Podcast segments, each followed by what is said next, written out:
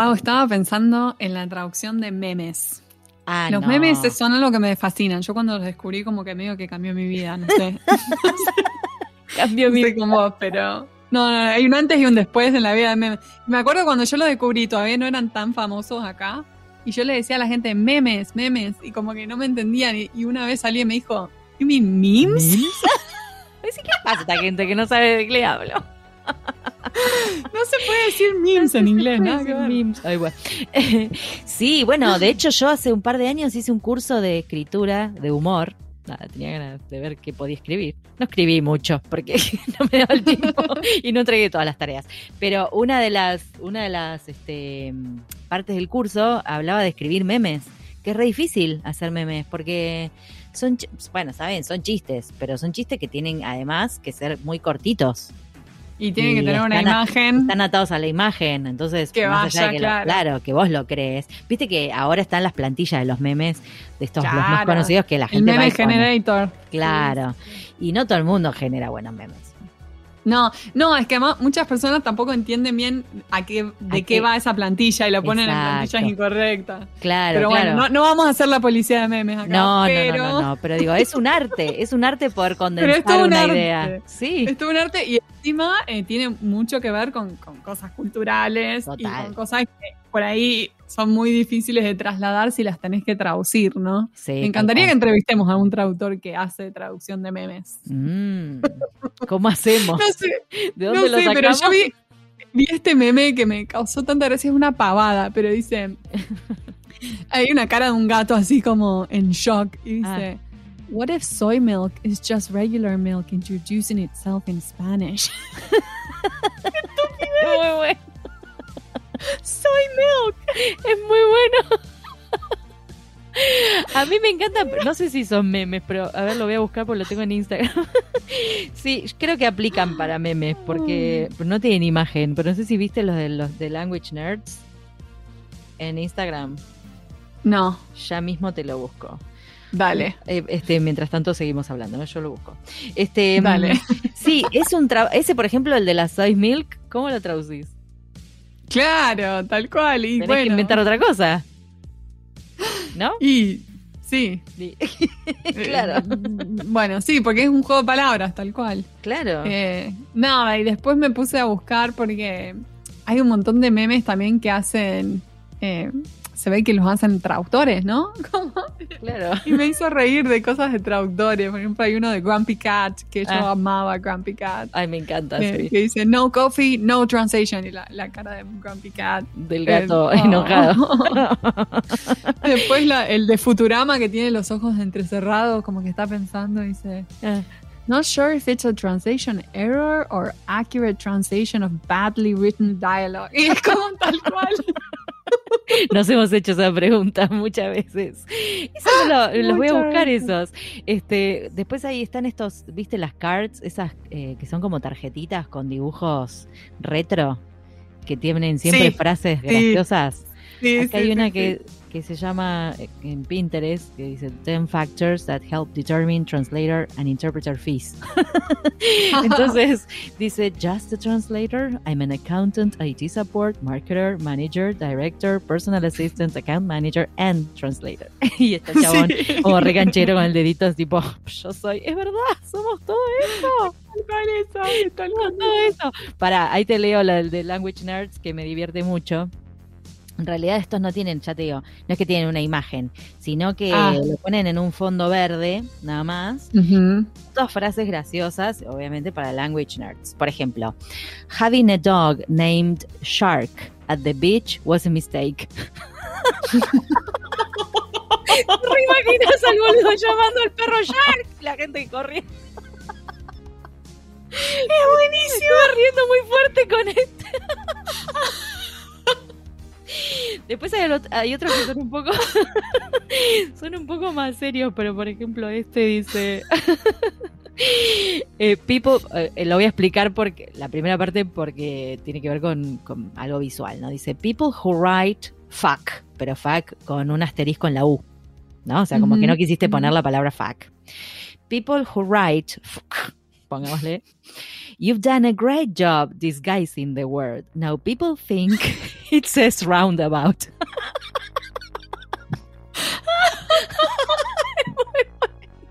Lloro de risa con esta huevada, porque a veces se mandan estas que te quedas tildado y te reís dos segundos después, pero después no puedes parar, como la del perro Shark. No, yo me muero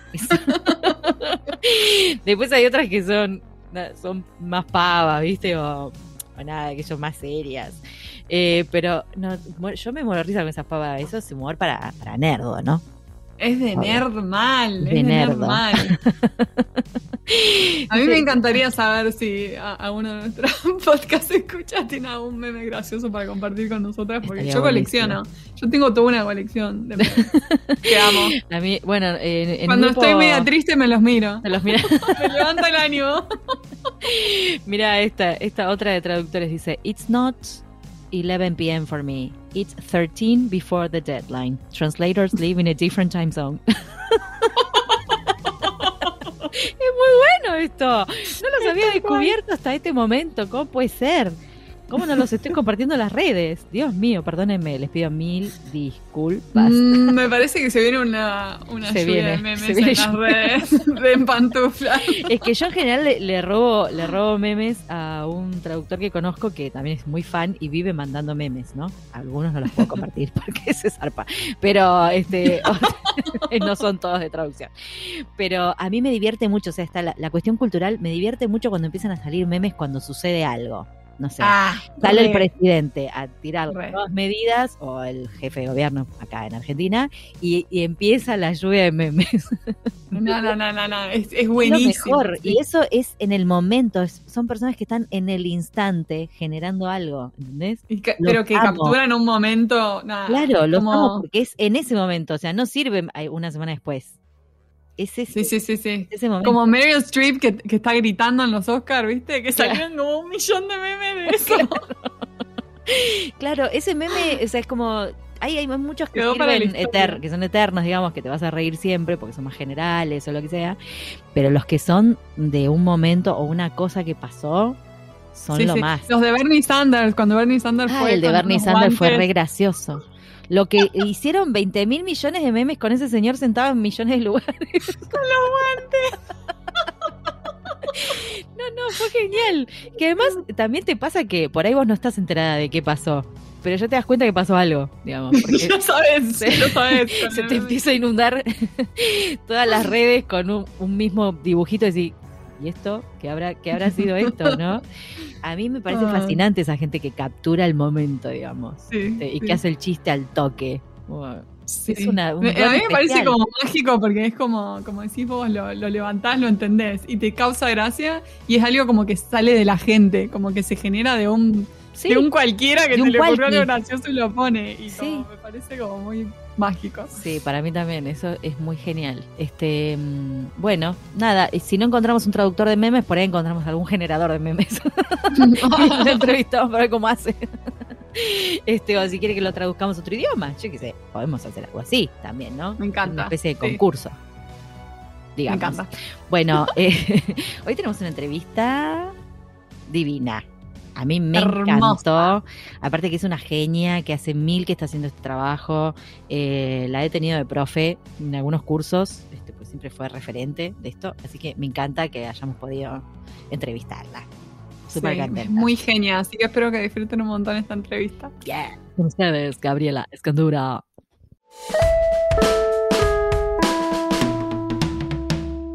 Hoy tenemos el agrado de entrevistar a Gabriela Escandura. Ella es traductora literaria y técnico-científica en inglés, tiene un máster en traducción audiovisual y un doctorado en lingüística aplicada y traducción, cuya tesis fue sobre español neutro y la censura. Desde que se recibió hace 30 años, trabaja en traducción audiovisual. Empezó con doblaje y subtitulado y luego se dedicó exclusivamente a subtitulado hasta que volvió al doblaje hace unos 10 años. Durante casi dos décadas fue docente de traducción, interpretación, análisis de textos y traducción literaria y en la actualidad es docente de fundamentos de la traducción y de subtitulado y doblaje. Gabriela, es un placer que estés aquí con nosotras en Pantuflas. Bienvenida. Hola, el placer es mío. Gracias, chicas. Muchas gracias. Gracias por la invitación. Este, estamos muy contentas de tenerte acá. Eh, yo te cuento que ayer, estoy en plena mudanza, te cuento que ayer, eh, abriendo cajas, viste, tirando papeles y qué sé yo, me encontré con un certificado de un curso que hice con vos. emoción. Fue como, justo, justo ayer, que mañana le entrevistamos. Sí, siempre, siempre encontramos cosas justo cuando menos las esperamos, ¿no? Sí, ¿no? Porque sí. me acordaba de los cursos, pero no, nunca me acordé que tenían los certificados. O sea, no es que uno lo busca, eso, ¿viste? Queda. Son cosas que uno va guardando y quedan, bueno, nada. Nada, esas, esos momentos este, ¿cómo se dice? Momento Kodak. Kodak, sí. sí, le saqué foto, le saqué foto. Eh, Gaby, vos estás acá en Buenos Aires, ¿no? En Buenos Aires, sí. Bien, bueno, hoy no triangulamos, hoy hacemos este un palito de capital. Una diagonal. de capital a, Wisconsin. Y escúchame, ¿y te pones pantuflas? Después de 30 años trabajando como traductora, ¿seguís usando pantuflas o Sí, por supuesto, sí. Amo, amo usar pantuflas. Bien, excelente. excelente, es como fundamental. Yo siento que me falta algo. Es más, me acabo de comprar pantuflas también este año porque ya, ya no podía más. Me renové, me renové. Este, bueno, es un placer, la verdad. Es una de las cosas más lindas, ¿eh? ¿O no? Sí. Este, estar tranquilo en su casa en pantuflas, ¿no? Genial. ¿Viste? poca gente puede trabajar así de cómoda, ¿eh? Es verdad eso. Eso que ahora se, se sumaron como más por la pandemia. Bueno, ahora son como los advenedizos, estos nuevos, digamos. Estos, los nuevos pantufleros, pero no, no, no saben. eh, bueno, nada, es un placer, la verdad, tenerte acá. Eh, hace mil que estás en este rubro y, para nosotros es un honor, la verdad, tenerte con toda la formación, con toda la experiencia que tenés y creo que todos nuestros podcasts escuchas van a, van a aprovechar mucho esta entrevista, ¿verdad? Bueno, gracias, gracias por la invitación otra vez. Gracias, Por favor. Eh, bueno, entonces nada, como te decía, eh, muchos años en ejercicio en la profesión y, sobre todo en el audio, exclusivamente en audiovisual, o por lo menos la mayoría de tu trabajo lo hiciste en audiovisual, ¿no? ¿Cómo, ¿cómo ves que evolucionó el rubro? En cualquier aspecto que quieras comentar. Sí, bueno, mira, yo siempre digo lo mismo, yo empecé en la época de los dinosaurios de este rubro, porque la verdad que este, trabajando con, con este, videocassettes y nada, y se, se rompían los aparatos y en algún momento los abría y los arreglaba yo. Bueno, ah, no, no.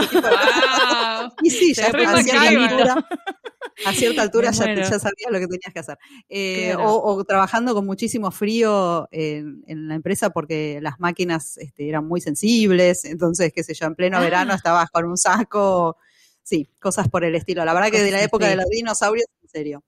Evolucionó un montón y yo creo que es como que tiene etapas, entonces cada tanto empezás una etapa nueva y hay que traducir todo de nuevo. Así que eso es genial. Ahora, por ejemplo, las, todas las plataformas de streaming que están traduciendo cosas que tenían guardadas en sus bóvedas y bueno, y las sacaron a relucir y hay que traducir temporadas y temporadas de cosas y aparte te obliga a reflexionar un montón respecto de cómo traducirlo, lo adecuás a, la forma de hablar de ahora, lo haces políticamente correcto, lo haces como, como debería ser eh, en los años 60 o de, no sé, de cuando sea el material. Es muy interesante, o mm. sea, plantea... Super.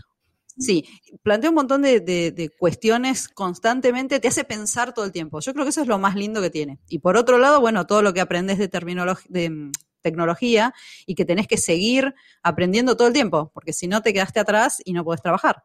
Es que sos la, imagen misma de la adaptación, porque después, o sea, la adaptabilidad, quiero decir, porque con tantos cambios, sí. Sí, muchos cambios. Es como que hubo este, revoluciones, ¿viste? Cuando surgió el DVD, bueno, ahora con las plataformas de, streaming, lo que es el cable, eh, todo, eso fue, fueron distintas pequeñas revoluciones que te obligaban a, adaptarte. Te tenés que adaptar todo el tiempo, la verdad. Y cambió mucho. 30 años es un montón en esta industria.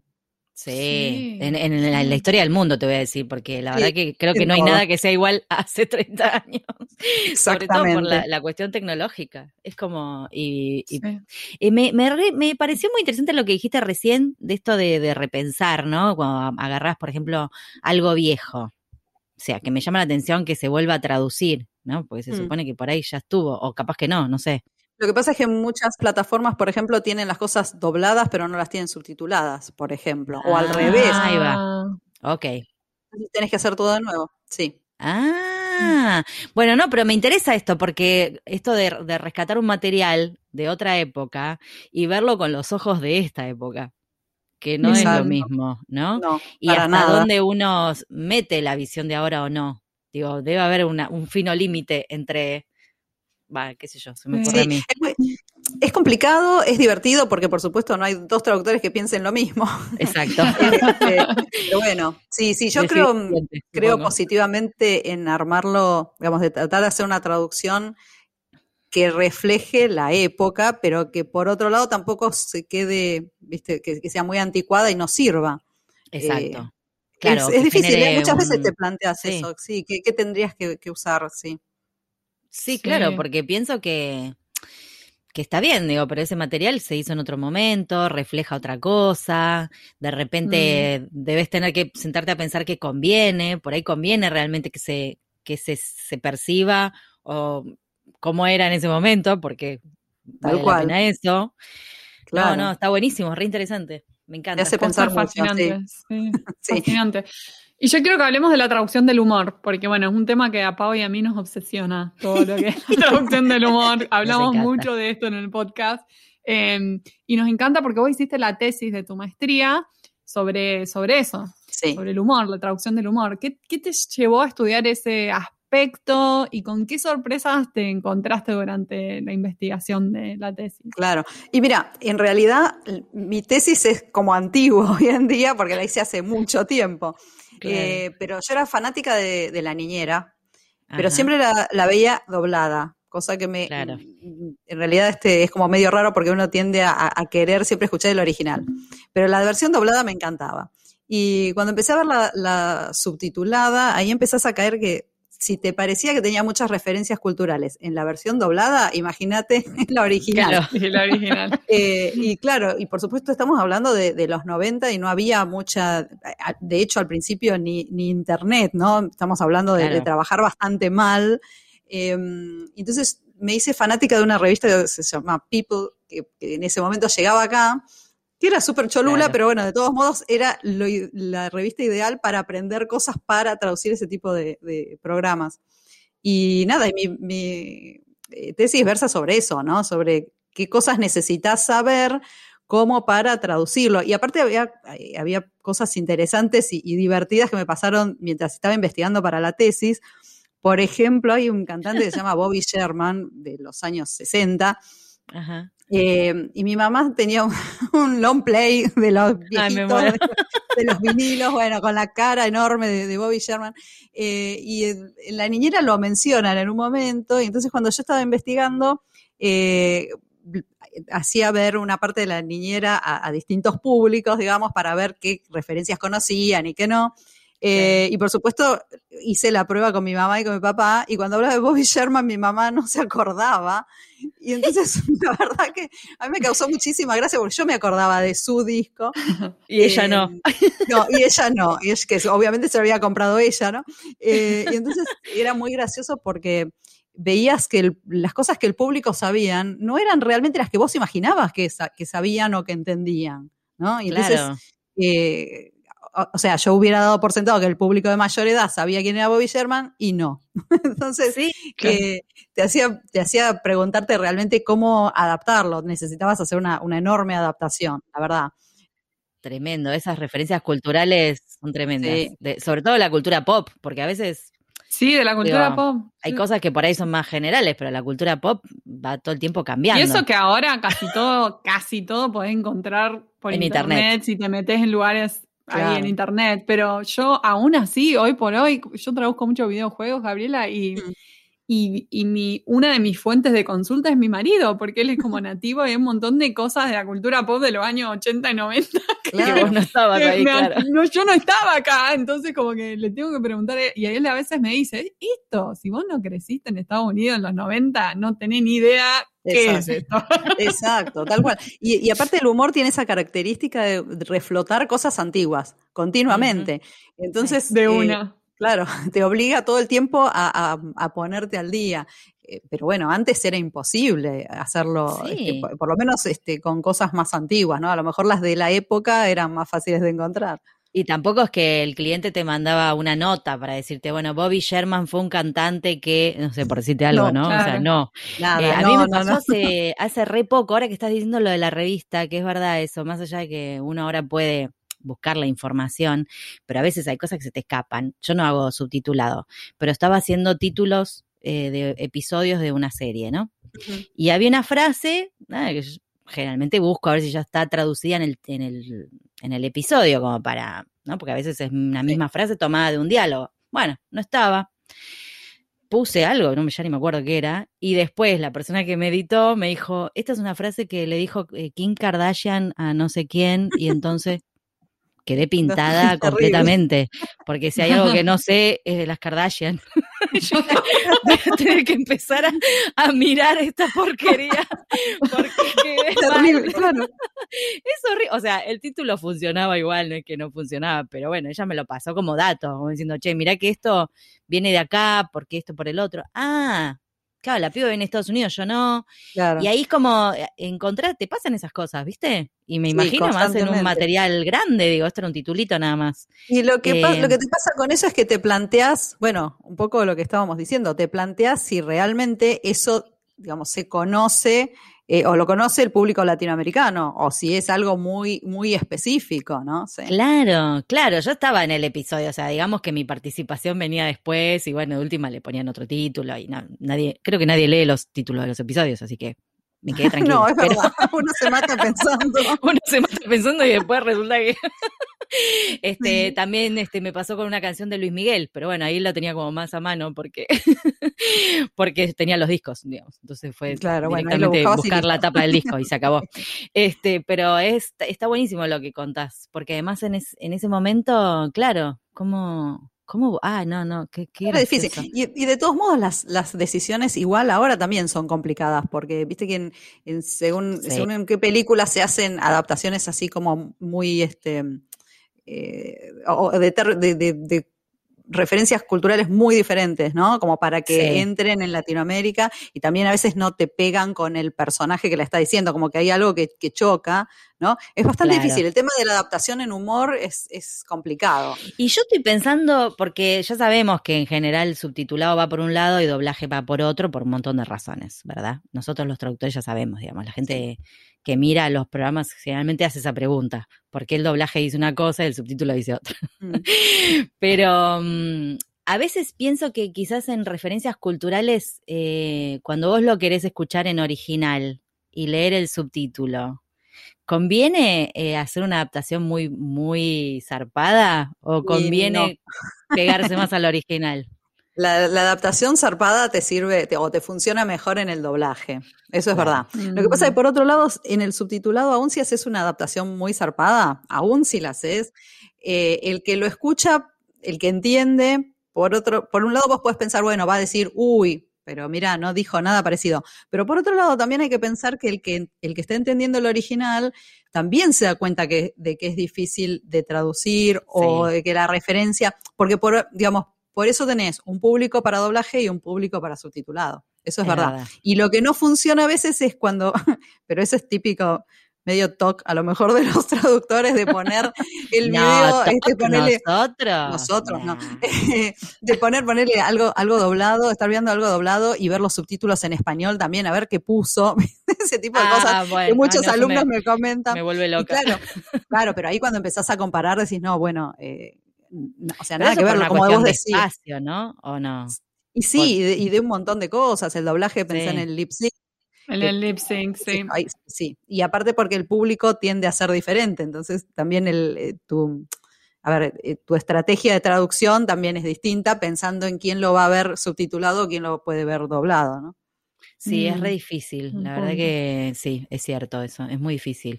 E igual, qué sé yo, el tema del humor, Em, a nosotras medio como que nos obsesiona, es verdad. y hasta, yo te digo que hasta sufro cuando veo que, se, que no se pudo traducir un chiste y, y murió ahí.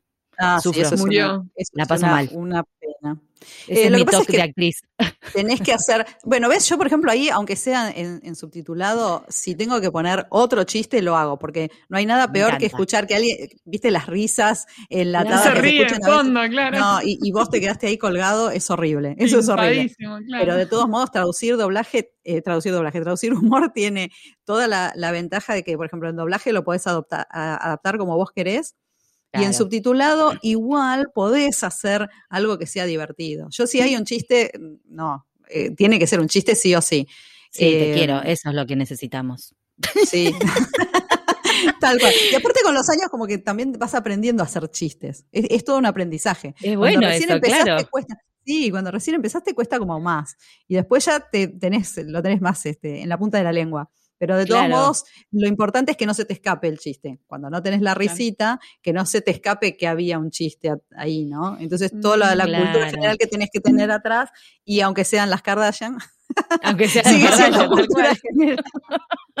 es que sí, es cultura pop. Y yo te digo que me pasa también acá. Digo, como si tuviera que hacer algo de acá para afuera, eh, lo que es la cultura pop de acá de Argentina, hay muchas cosas que no conozco o que me quedo atrás digamos, ¿no? Y muchas veces veo chistes o alguien hace un chiste eh, y me quedo colgada. Yo, ay, Dios mío, me voy a tener que poner al día, ¿no? Porque si no, esto me supera. es, complicado ponerse al día, te digo a veces, ¿eh? pero bueno. Ah, pero es muy desafiante, la traducción del humor es desafiante, es, es, es lindísimo, sí. Sí, nos encanta. Bueno, en otra tesis, eh, sos re estudiosa, Gabriela. Además de profe, te gusta estudiar. en la tesis del doctorado, eh, te dedicaste a estudiar el español neutro y la censura. Hmm. Mm, ¿De qué se trata eso? Mira, em, primero, este, sí, siempre me gustó estudiar y siempre me gustó investigar, porque soy, soy muy curiosa. me parece que esa es una buena característica para un traductor, ser curioso, ¿no? Eh, entonces siempre estoy investigando y, aparte, en cuanto terminé con algo, ya estoy empezando a investigar algo más. Em, la censura me, siempre me llamó la atención desde el punto de vista de eh, del subtitulado. Yo escribí un artículo hace muchísimos años, creo que en el 2004, por ahí, sobre censura en subtitulado, y mm, que tenía que ver con, épocas en que estaba haciendo Sex and the City. Nada que ver. Ah, no te puedo creer. Y entonces, sí, y bueno, nada, excelente, súper bien escrita como serie, y no podías poner absolutamente nada que fuera grosero, con lo cual e, era darse contra la pared, sí, era darse contra la pared. Así que eso, eso fue el origen de, mi artículo este y a partir de ahí eh, empecé a, estudiar todo lo que tenía que ver con censura.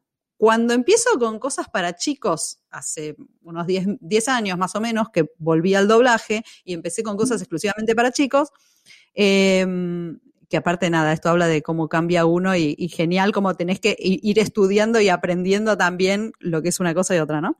Em, nada, me empecé a dar cuenta que en, el doblaje, en, el español neutro, también pasaba eso. Había palabras que no podías poner, había cosas lógicas, ponerle en, los programas para chicos no podés poner cosas que tengan que ver con muerte, tratás de evitar, qué sé yo, asesino, no sé, ese, tipo de palabras eh, que puedan ser a lo mejor este, problemáticas para los chicos, claro. Mm, Pero después había cosas que, tenían que ver con censura, eh, bueno, no uses tal o cual palabra, que tenían que ver un poco con, también con esto, digamos, la, la, poca o el poco conocimiento que hay de realmente lo que debería ser español neutro. Porque como no tenés un diccionario de español neutro, por un lado, ni tampoco, y, tampoco hablas todo el tiempo igual. O sea, si vos ahora querés usar el español neutro que usaban para traducir bonanza, y bueno, no, nada, te, quedaste en la prehistoria.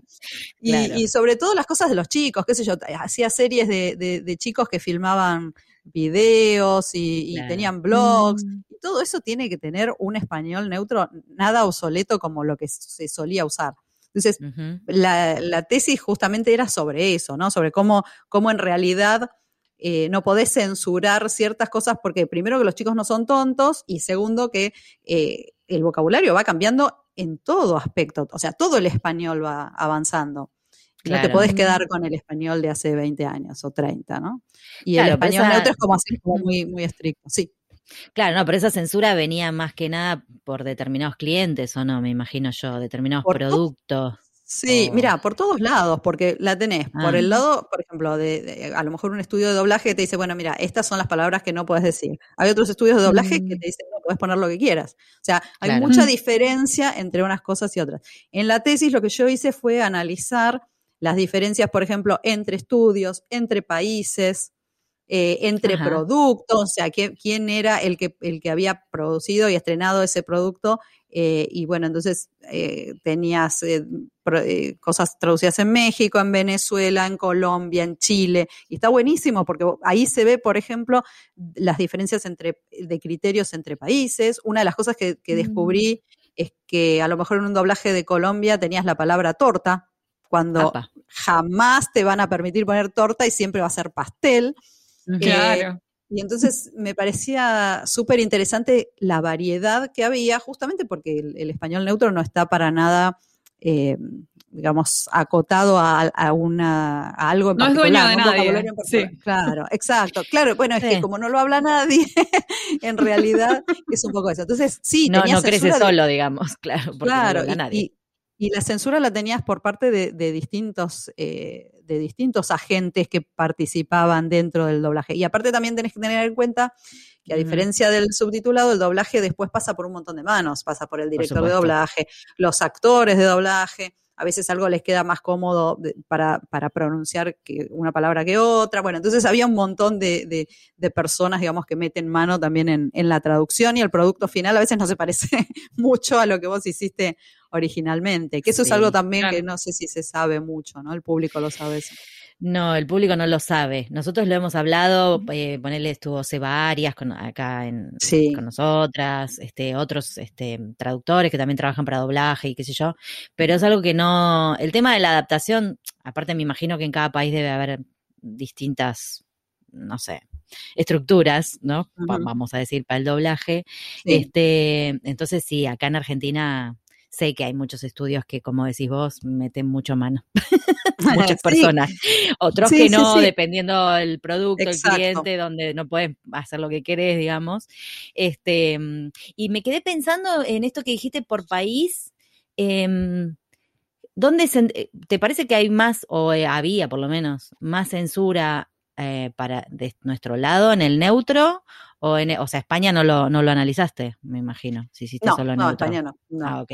Me da la sensación de que son como un poco más libres, no sé por qué. ¿Es envidia, capaz? no, no, tiene muchísima más libertad. Yo me, muero de envidia con los, chicos jóvenes que, están haciendo subtitulado en España, que hay algunos que son unos capos, y que tienen muchísima más libertad de la que tenemos nosotros. Pero un poco, y eso también es parte de esto de que, hablábamos de la censura. Un poco también es la censura que vos mismo te impones, ¿eh? porque eh, una de las cosas que, que, ves es que a veces los argentinos lo hacemos como más neutro, porque nos da la impresión de que nosotros hablamos el argentino y es totalmente distinto a ver, por ejemplo, lo de torta que te decía antes. si, vos pones torta acá, te pueden llegar a matar.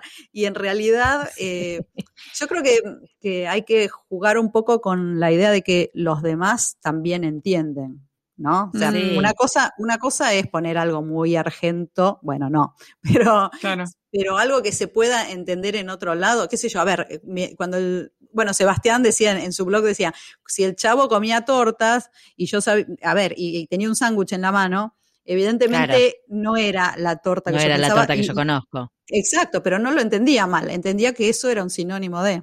Entonces, me parece que también eh, el uso de sinónimos está bueno, porque si no, la cantidad de vocabulario que te queda para el, para el español neutro es súper reducida. Sí, súper reducida. Y en cuanto a las, que son como las malas palabras o las curse words, por mm. ejemplo, ese es otro tema que también me fascina bastante porque también estamos relimitados. Y muchas veces eh, eh, se usan eh, palabras que nadie usa y que quedan ridículas. Por ejemplo, en videojuegos, si estás diciendo tipo cielos o bastardo, mm. cosas que nadie dice y tipo te saca completamente de la experiencia inmersiva. Yo ahora estoy viendo más palabras tipo mierda, carajo, que son un poco más, viste, que la gente un poco más usa y me parece que, que dentro de manteniéndonos en el neutro tienen un poco más de power que otras. Tal cual, porque bueno, si no, no, reflejas, lo que está diciendo en realidad, sí.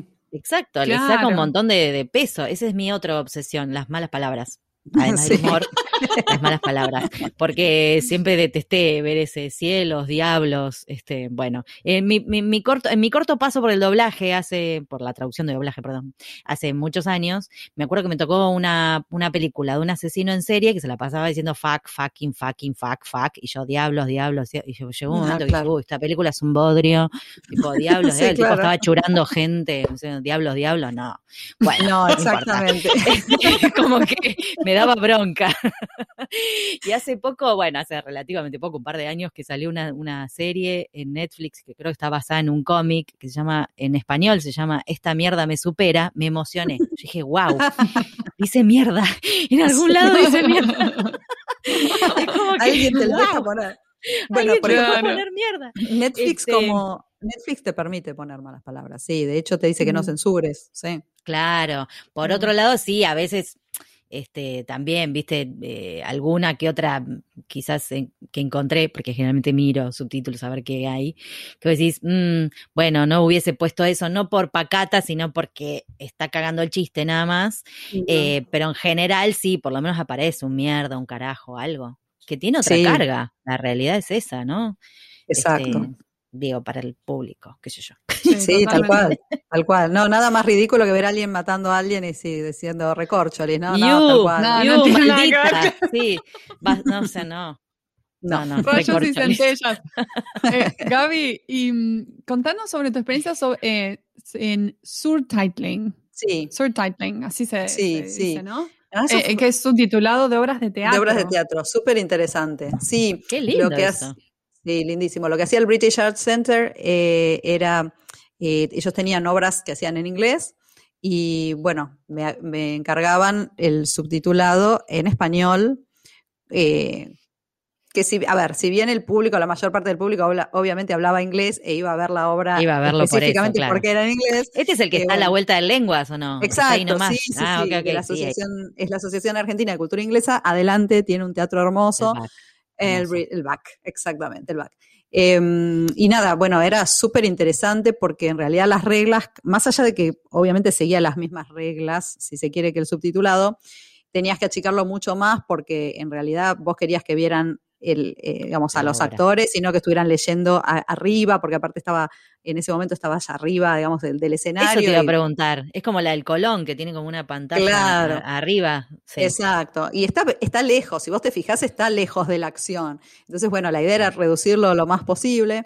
Y a, a, mí mm. lo que me fascinaba era ir a ver los ensayos, porque lo que, por ejemplo, una de las cosas que puedes hacer en subtitulado, que es poner dos eh, a, dos speakers, dos eh, personajes en el mismo subtítulo con una rayita de diálogo, eso no lo podías hacer porque si alguien se tentaba o no sé, o pasaba algo y no seguía inmediatamente, bueno, todo era, se, trataba de armar subtítulos muy específicos y, que cada subtítulo fuera una oración, por ejemplo, para que si ah. pasaba algo, eh, había uno, en, su momento había un operador de, de, subtitulado que era el que pasaba los subtítulos en vivo eh, y bueno, nada. Sí, muy, muy interesante desde ese punto de vista. Aparte, a mí me encantaba ir a los ensayos, siempre, siempre me divirtió mucho eh, hacer ese tipo de trabajo. Sí, sí.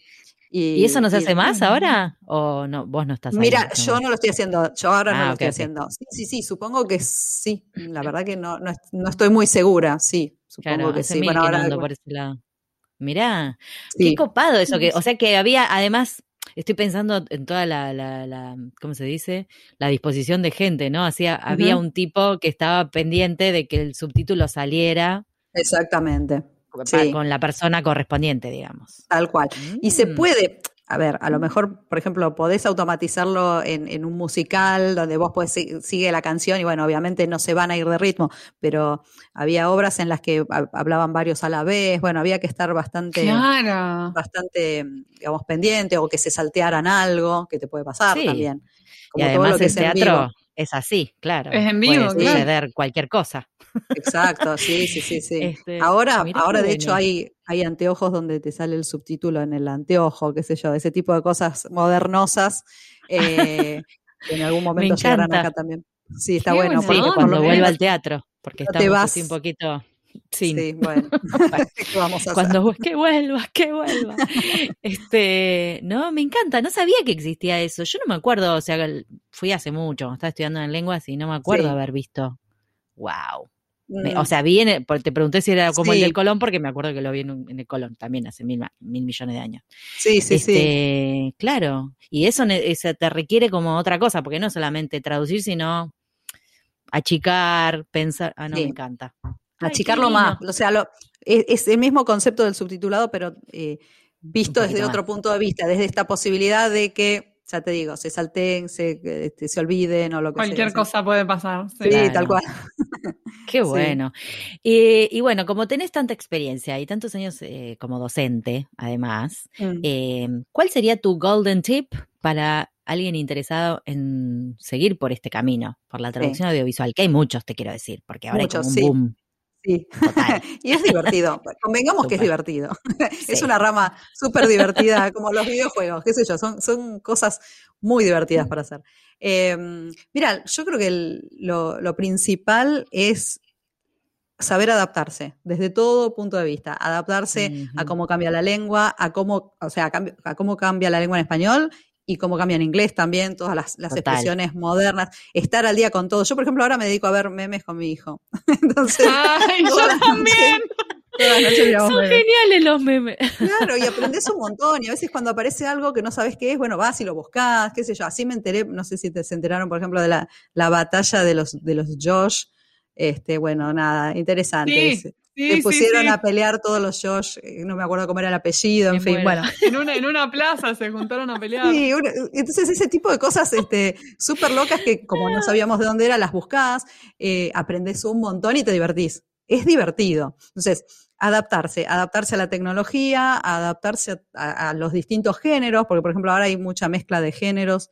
Eh, Patrick Zabalbeasco, que fue mi, tutor en, mi tesis de, de humor, eh, por ejemplo, ahora eh, propone que en realidad no hay, un, digamos, géneros tan específicos, ¿viste? No tenés la novela, del film noir, tenés como mezclas de cosas. Mezclas.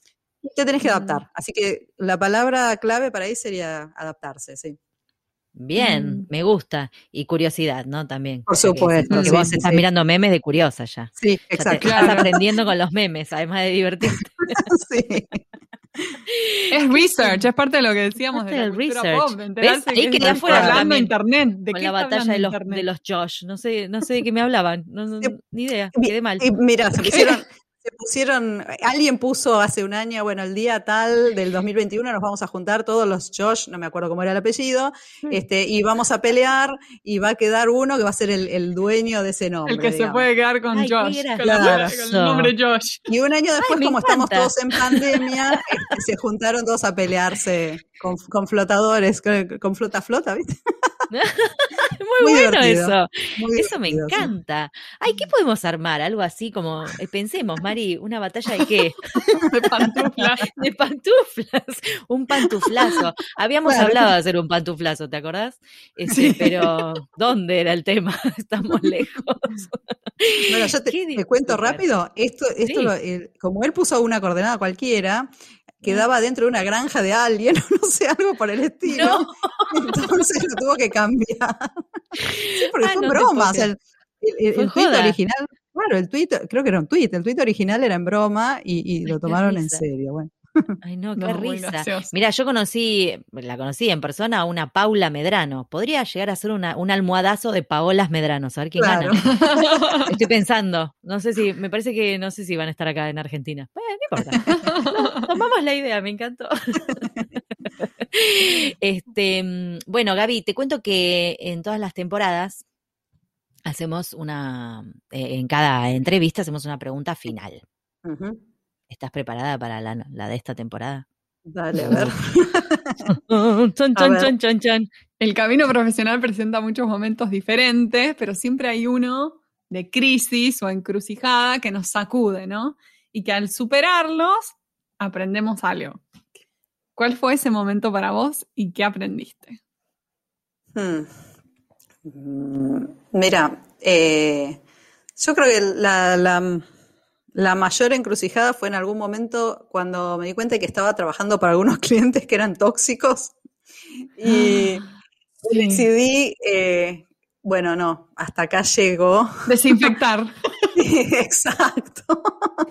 Exacto. Sí, sí, sí. Estoy pensando una vez que, directamente, eh, nada, eh, en una conversación con el cliente, cuando corté me puse a llorar y dije, bueno, no, hay algo que, que, no funciona. Em, viste que todo siempre es para ayer y hay como muchas exigencias. Em, y hay exigencias que son razonables y hay exigencias que no. Pero lo que pasa es que cuando uno recién empieza, viste que eh, te da, te da no sé qué decir que no, te, parece que vas a perder a los clientes, que no vas a trabajar más. Eh, bueno, yo creo que ese, ese fue un, punto de quiebre, porque mm, en algún momento dije, bueno, no, no, si eh, mi, profesión tiene que ser algo que me divierta, que me guste, porque lo tengo que hacer siempre, y, los, seguí esta carrera porque me gusta y, quiero disfrutarla. y literal me quedé con dos clientes literal, me quedé con dos clientes nada más. Eh, sí, sí, sí. Y eso era, eso en realidad fue eh, cuando estaba embarazada de, mi hija y dije, no, no, o sea, eh, la verdad que no, no, no puedo seguir, digamos, haciéndome mala sangre, tengo que disfrutar mi vida y mi profesión. Y bueno, después, recién después, yo te diría que un año después empecé a, volver a tomar otros clientes, pero siempre con este cuidado de, bueno, no, si clientes tóxicos, no. Porque la verdad que... tiene que estar alineado con, con, con mis valores también y con... Y, que sea algo ameno, a, gente amena con, quien trabajar, porque si no, ¿para qué? ahora tengo clientes que, a ver, todas las, todos los pedidos eh, vienen con, una sonrisita. Yo no sé, eso para mí es, pero súper valioso, la verdad, porque te da ganas. Y aparte, eh, trabajas en equipo. La realidad es que por más que estés trabajando solo en tu casa, somos todos un equipo. Entonces tengo eh, gente que, colegas que, hacen el QC, que son amorosos, eh, y en general, por eso te digo, trato de, evitar lo que es cliente o, colega o lo que sea tóxico para seguir disfrutando de mi profesión después de todos estos años, ¿no? Hermosa reflexión. Me encanta. Hermoso. Me encantó la entrevista, Gabriela. Muchas, muchas gracias. Bueno, no, gracias a ustedes, chicas. Lo pasé genial. Re lindo escucharte otra vez y saber que seguís en este, en este rubro y que seguís este, estudiando y, compartiendo tus saberes con, los nobles. Y que no paro, ¿eh? siempre, estoy pensando algo más para, investigar, no, no, soy... No hay que parar, no hay que parar. Pero bueno, no, ustedes tampoco paren, porque la verdad que, la verdad que es fantástico lo que hacen, realmente. Ay, qué bueno, a nosotros nos encanta. No sé si te das cuenta que nos divertimos. Es que se no, es como el highlight de nuestra semana hacer esto. Claro, viste, sí, es que es ese, entre comillas, trabajo que no es trabajo. No, es, genial, Y aparte, imagínate en este encierro que venimos sufriendo todos, es un poquito, es, un cable a tierra. Yo que siempre dije que hacía teatro para evitar el psicólogo, no, no estoy haciendo teatro, o sea, o, hmm. termino encerrada o me salva el podcast. Claro. es así. Tal cual, tal cual. bueno, Gaby, mil gracias. Bueno, no, gracias a ustedes. Gracias, Gaby. Bueno, un besito y como siempre mucha merda. Y ahora con ustedes, el momento catártico del programa. Los invitamos a escuchar al traductor karaoke.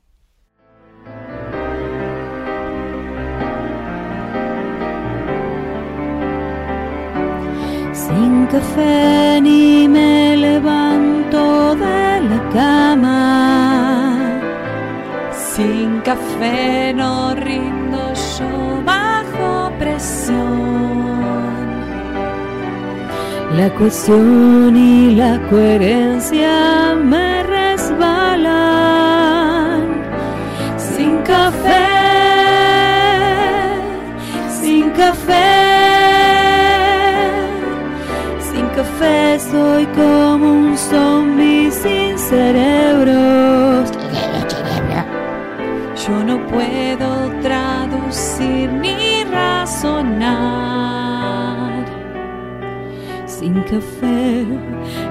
Oficina me da vueltas.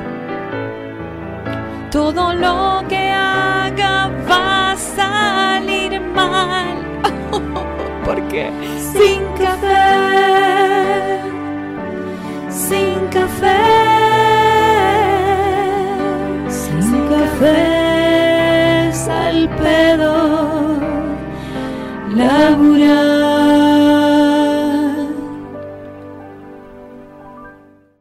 Este fue un nuevo episodio de En Pantuflas, patrocinado por nuestro amigo fiel, MemoQ. Si sos tan fan de MemoQ como nosotras, aprovecha el 45% de descuento exclusivo para podcast escuchas. Anota este código, CAM-pantuflas45. Podés encontrar todos los episodios del podcast en nuestra página, en guiondelmediopantuflas.com y suscribirte para escucharlos apenas salen en iTunes, Spotify y Google Podcast. Prohibí sorpresión, en la Argentina, me en Los Ángeles, Marín, Buenos Aires, Pantuflas al virus.